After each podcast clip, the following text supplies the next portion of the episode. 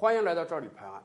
这场疫情啊，未来将深刻改变世界格局。到今天，欧洲很多老百姓已经发出质疑了：美国怎么选了这么个玩意儿当美国总统？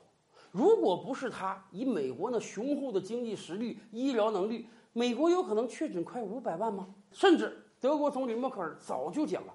如果美国不愿意继续当世界领袖啊，不愿意为其他国家负责承担，那么对不起，德国要重新考虑美欧关系了。是的，过去几十年，世界各国一直奉美国为灯塔呀，尤其西方世界，那美国更是领头羊啊。然而，这场疫情让大家发现啊，这个领头羊是这么的虚弱不堪，甚至有人说啊，不能只把问题怪罪在特朗普总统身上。难道领导这场疫情的是希拉里，美国表现就能好很多吗？不一定的呀。今天越来越多的国家意识到了，未来美国不一定一直会当老大哥了，美国未必有能力领导整个世界了，甚至美国连领导世界的担当和勇气都没有了。咱们举个例子啊，我们的邻国菲律宾，菲律宾呢可一直是美国的小老弟，这个众所周知啊。百多年前，菲律宾那是美国的殖民地呀，那是老子和儿子的关系啊。但是这两年来，新上台的菲律宾总统杜特尔特，人家很明白美国的实力是怎么样的了。杜特尔特从上台以来就采取了亲中拒美的态度。哎，美国当年不是搞了个什么南海判决吗？人家杜特尔特根本不去执行，人家说了。你们谁想把我往火坑去推啊？我没那么傻，我要跟中国交好，我完全没有必要为了美国去得罪中国。当然，我们也投桃报李呀。最近这些年来，我国在菲律宾的投资成倍的增加呀，这对于中菲两国都是有莫大益处的，而且。这场疫情也拉近了中菲两国的关系。就在前两天啊，杜特尔特很恳切地说：“听说中国这个疫苗啊，快研制成功了。他非常希望啊，如果有一天中国疫苗研制成功了，一定要第一时间供应给菲律宾。菲律宾也是人口众多呀。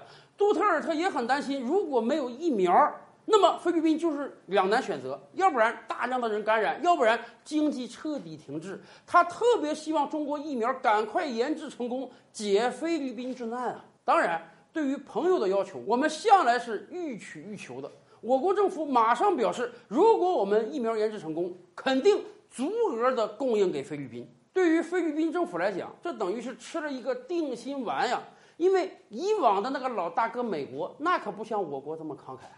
美国现在也在研制疫苗，咱先甭说疫苗研制多快啊，即便美国把疫苗研制出来了，您可以想象它先供应给谁？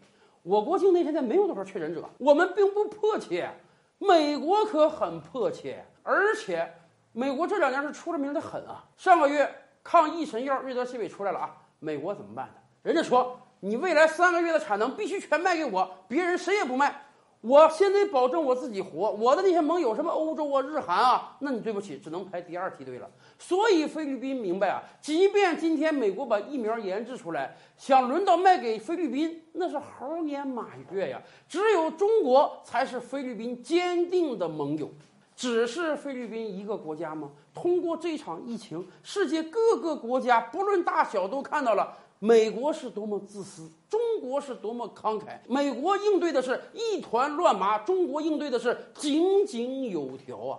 所以我说，这场疫情之后，国际政治格局都将发生重大的变化。更多大千世界，更多古今完人，点击赵吕拍案的头像进来看看哦。赵吕拍案，本回书着落在此。欲知大千世界尚有何等惊奇，自然是且听下回分解。